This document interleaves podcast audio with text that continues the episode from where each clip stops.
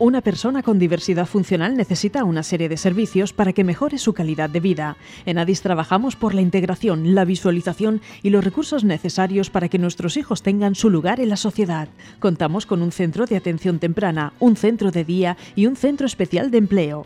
Ofrecemos programas formativos de cualificación básica, hostelería diversa, apoyo terapéutico y ocio. Adis patrocina No me cambies la vida. Del alma, realmente el amigo. Muy buenas a todos, son las 12 y 38 minutos y ya están aquí las chicas y chicos de No me cambies la vida de Adis. Me acompaña en los estudios centrales de Radio Sureste Cope en la 88.3 el grandísimo José Manuel. Hola, buenos días. ¿Qué tal? ¿Cómo estás? Muy bien. Cuéntame tu vida. Mi vida, pues eh, fui a Dolores, A Dolores. sí, a, que, a hacer que probaran las cosas en los limoncheros. Los limoncheros. Sí, el gol. Ostras, pero te estamos hablando de bebidas ido aquí, o sea, alcohólicas ahora mismo. Sí, sí. Ostras, y estaba bueno el limonchelo, no te has traído una botella aquí para ¡Ah, qué fallo! Un fallo he tenido. El lunes que viene no vuelves a pichar todos los estudios si no vienes con una botella de limonchelo. Vale.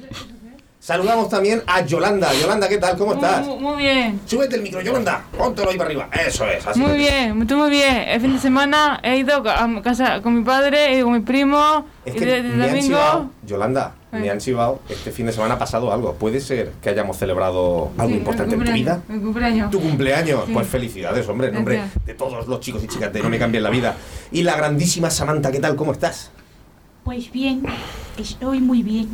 Estamos ya preparando las vacaciones, ¿verdad? Sí, ¿Dónde nos vamos? Este, vamos a dar un poquito de envidia a los oyentes. ¿Dónde nos vamos de vacaciones? en julio a San Sebastián, A San Sebastián. Ay. ¿La ¿De los Reyes o la de arriba, la del País Vasco? Al País Vasco. Al País Vasco, perfecto, perfecto. A ver a la familia, imagino, ¿no? Porque creo que tienes... Manda un saludo a tu hermana, que seguro que nos estará escuchando. Eh, eh, tenemos a mi hermana. Allí, a verla y a pasar. Y ahí se está muy bien. Además, con el calor que hace, no viene mal irse para el norte. Para estar un poquito más fresquicos. Bueno, bueno, bueno, vamos a seguir con el programa. Recordaros a los oyentes que tenemos un número de WhatsApp a través del cual podéis mandaros pues, mensajes o preguntas que leeremos en directo. Es el 722 17 66 05. Recordaros también que Adis tiene una tienda online donde poder comprar todos los productos elaborados artesanalmente por nuestras chicas y chicos del Centro Especial de Empleo.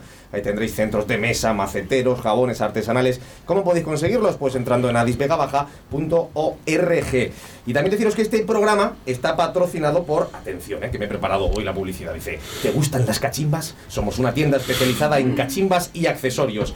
Visisa Shop, las mejores marcas del mercado disponibles en nuestra tienda. Envíos en La Vega Baja, Murcia y Alicante en menos de 24 horas. Todos nuestros productos disponibles en nuestra página web visisashop.com o a través de nuestro Instagram bi.sisa, que complicado leer Instagram a través de la radio. Pero bueno, lo digo, lo voy deletreando y ya está. bi.sisa barra baja shop.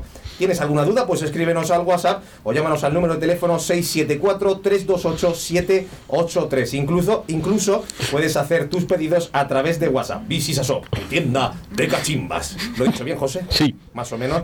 Solo nos falta una, una duda. ¿Qué? ¿Visisa o Besisa?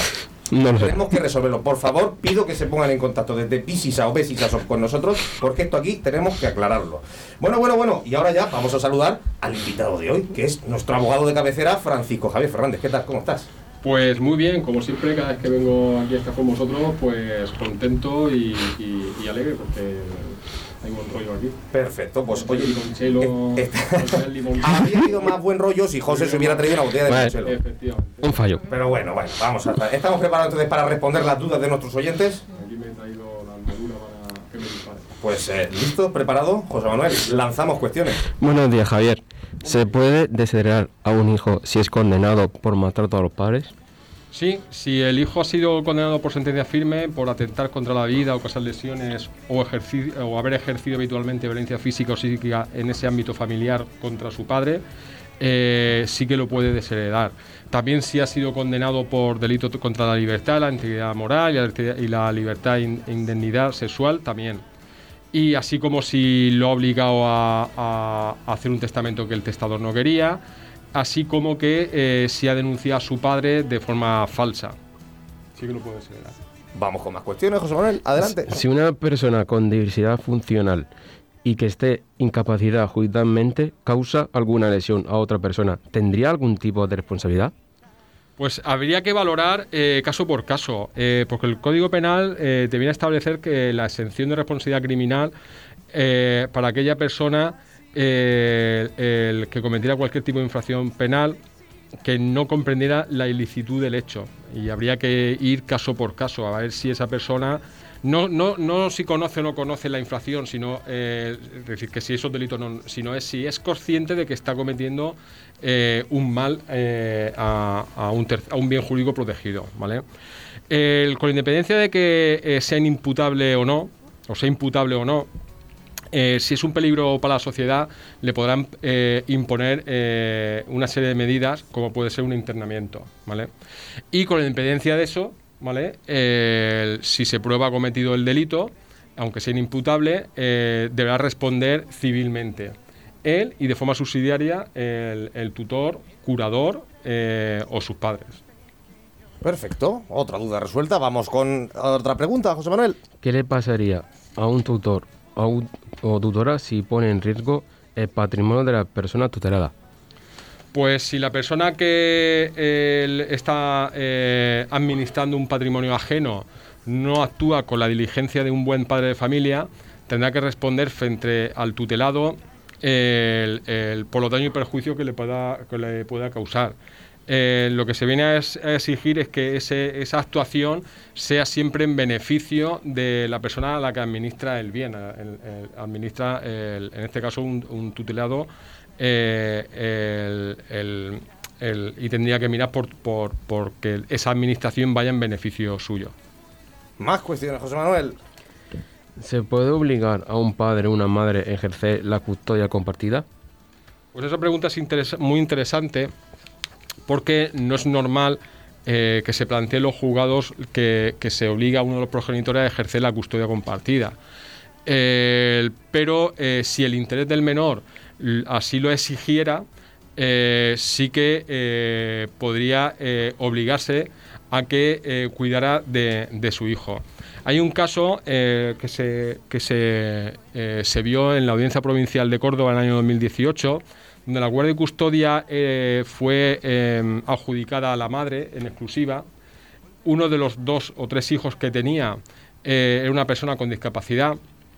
Y conforme, conforme, iba, conforme iba pasando el tiempo, pues el niño pues exigía mayor atención. Y la madre se vio desbordada, con lo cual la audiencia provincial exigió al padre, eh, obligó al padre a, a- a realizar la- ese, ese cuidado eh, frente al- al- al hijo con discapacidad. ¿Tienes más preguntas, José? ¿Alguna te queda por ahí? Ya está, pues cambiamos de colaboradora. Yolanda, adelante con sí. energía, vamos Si allá. tiene que retirar el carnet de conducir por una sentencia penal, hay que obtener de nuevo el carnet o es suficiente con realizar el curso de autorización. Pues depende de la, de la pena de privación. Si la pena de privación de conducir es superior a dos años, eh, sí que eh, tienes que obtener el- el- de nuevo el permiso, es decir, tienes que examinarte de nuevo. Si la pena es inferior, entonces lo que te obligan es haber superado ese curso, ese curso de educación eh, viaria. Vamos con otra cuestión, vamos ahí con ¿Se, energía, se Yolanda. tiene en cuenta la opinión de menor para de decidir quién tendrá la custodia? El- sí, se tiene en cuenta y se tiene en cuenta en función a la, a la madurez y a, y a la edad, aparte de otra, a otro tipo de pruebas como pueden ser los informes periciales y lo que se acredite eh, por cada uno de los progenitores durante el procedimiento. Pero cuanto más edad y más madurez, eh, si no hay acuerdo entre los progenitores a la hora de eh, realizar, eh, eh, de establecer una custodia, el juez sí que va a tener muy, muy, muy en cuenta eh, la opinión del- del menor. Otra cuestión ¿Nos más, puede Yolanda. explicar la nueva normativa sobre protección de menores frente a la violencia? Bien, es una normativa pionera, eh, el que viene, pues, el- bueno, lo voy a explicar hablando de varias cuestiones. Por una parte, los derechos de los niños y adolescentes frente a la violencia, en la que viene a reconocer el derecho a la información y asesoramiento de los, de los niños y menores de edad, el derecho a ser escuchados, el derecho a una atención integral, el derecho a intervenir en el procedimiento judicial y un derecho de asistencia jurídica gratuita. También esa ley lo que viene a contemplar es una obligación de toda la ciudadanía que presencie un episodio de, violencia eh, y agresión frente a un menor, de ponerlo en conocimiento de la autoridad competente. Eh, también esa reforma eh, viene- vi- se viene a regular y establecer medidas de sensibilización, prevención y detección precoz en todos los ámbitos del menor, como puede ser familiar, educación, sanitario, servicios sociales, deporte, nuevas tecnologías y, el resto de, ámbitos en los que se pueda ver eh, involucrado el- menor. También esa, esa ley orgánica viene a regular eh, actuaciones y protocolos en centros de protección de menor. Eh, también esa ley viene a contemplar el, bueno, viene a desarrollar y ampliar la exigencia de esa certificación negativa del registro central de delincuentes y sexuales, que, adapa- que además en el nombre le añade y de trata de seres humanos. Eh, como decía, viene a ampliar la exigencia de dicho, de dicho certificado eh, para actividades de contacto habitual con, con menores. Y luego eh, esa ley pues viene a hacer un- una ambiciosa reforma normativa en muchos ámbitos eh, legislativos, como puede ser en la ley de enjuiciamiento criminal, en el Código Civil, en el Código Penal, ley de enjuiciamiento civil, en la, en la- normativa de protección jurídica del menor, en la normativa de jurisdicción, eh, de jurisdicción voluntaria y otra serie de leyes como puede ser eh, la de violencia de género, responsabilidad penal general penitenciaria, general de publicidad, estatuto de la víctima del delito, etcétera, etcétera, etcétera. Una ley bastante, bastante ambiciosa. su- supone mucho, parece que supone muchos cambios. Ahora vamos a entrar en la materia que a nosotros pues más nos interesa, que no puede faltar Falta en una, entrevista. última. Vamos allá, ¿Nos lánzala, Yolanda. puede explicar la, por la reforma normativa para el apoyo a las personas con discapacidad en el ejercicio de su capacidad jurídica? Y en esta reforma que también es muy, muy ambiciosa y, el- y que viene a cambiar todo el sistema de personas con, con- discapacidad, el porque lo que viene a, realizar es un cambio de, orientación, un cambio de, punto de vista. Aquí, en vez de incapacitar y de trasladar a una tercera persona eh, la capacidad de decisión, lo que se va a permitir a las personas con, discapa- di- con discapacidad es intervenir de forma directa en la toma de las decis- decisiones que les afectan. eh, con el apoyo necesario y proporcional a sus concretas circunstancias, en lugar, como he dicho, de ser sustituidas como ha sido tradicionalmente el ejercicio de su capacidad jurídica. Para ello, como, ha pasado también en la ley de, la ley orgánica de protección al menor eh, frente a la violencia, eh, pues hay modificaciones muy significativas. En el Código Civil, pues hay una modificación muy, muy extensa donde se reorganiza un articulado y, el nombre de los títulos del Código Civil relacionados con la, con la, persona. ¿vale? En el proceso civil pues, se sustituyen los procesos de modificación de la capacidad por, los, esos procesos dirigidos a proveer, a ayudar a las personas con discapacidad. En la jurisdicción voluntaria se introduce un nuevo expediente de provisión de medidas judiciales de apoyo a personas con discapacidad cuando exista oposición como, para realizar los ajustes necesarios para que no exista discrepancia entre los diversos textos legales respecto al nombramiento de defensor judicial de menores personas con discapacidad. Es decir, que hay, hay reformas importantes. También se modifica el procedimiento de rendición de cuentas del tutor o curador. También se modifican las figuras. Ahora ya no va a estar tutor o, no está la figura del tutor para personas con discapacidad o ya no está la figura de la, de la prórroga de la patria potestad el- porque el, se va a nombrar al curador. ¿vale? El tutor será para, para menores de edad, única y exclusivamente. El- y hay, pues, bueno, pues también modificaciones legislativas, aparte de las que he dicho, en la ley hipotecaria, en el registro civil, en el Código Penal, en el Código de Comercio, en la ley del notariado. Es decir, es una, es una modificación bastante, bastante amplia. Atención a la siguiente pregunta que vamos a, lanzar porque ya está aquí el verano, ya conforme vaya avanzando la vacunación vamos obteniendo los certificados estos COVID para poder viajar, pero todavía queda bastante gente con problemas que, seguimos eh, pues acarreando desde el año pasado. Samantha, lanzamos pregunta, vamos a ver. Después de un año y habiéndose cumplido los plazos que se marcaron, ¿qué podemos hacer si la agencia de viajes se niega a, devo- a devolvernos el dinero de los vuelos que estaba previsto hacer cuando se de que o- el estado de alarma?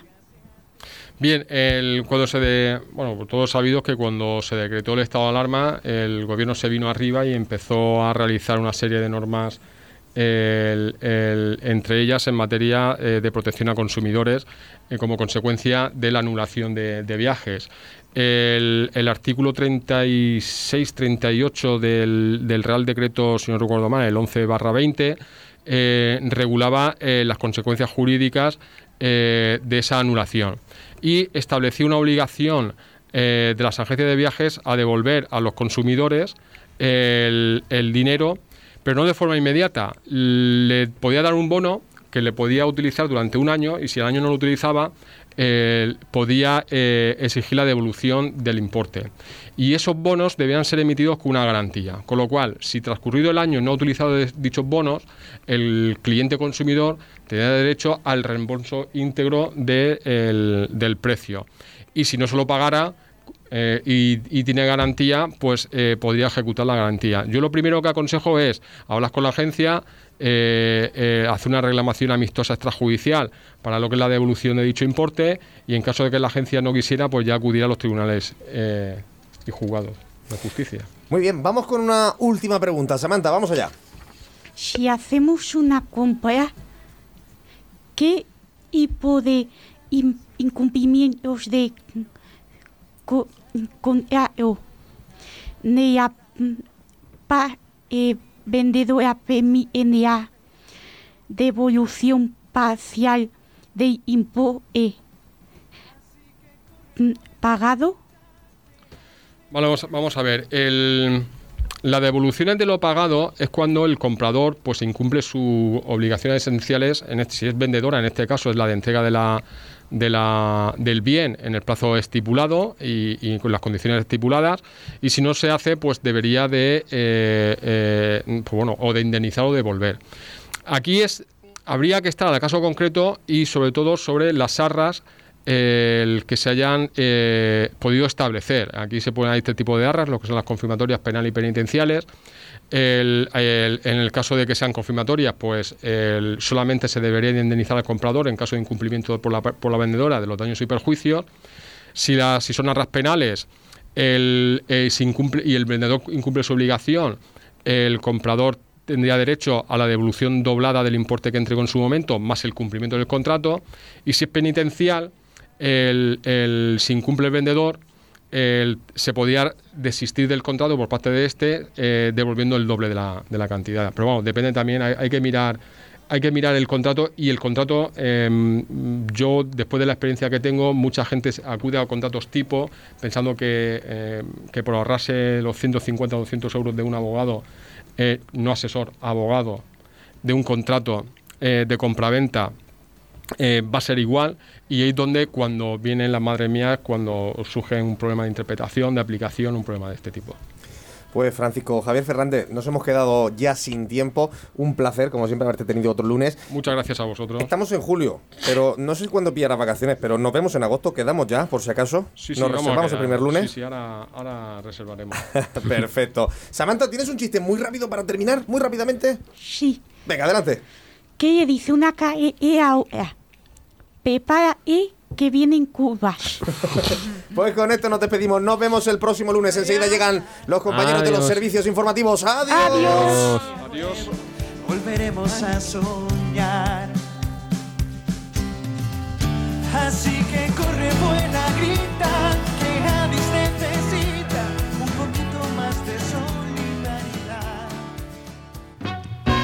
Una persona con diversidad funcional necesita una serie de servicios para que mejore su calidad de vida. En ADIS trabajamos por la integración, la visualización y los recursos necesarios para que nuestros hijos tengan su lugar en la sociedad. Contamos con un centro de atención temprana, un centro de día y un centro especial de empleo. Ofrecemos programas formativos de cualificación básica, hostelería diversa, apoyo terapéutico y ocio. ADIS ha patrocinado No me cambies la vida.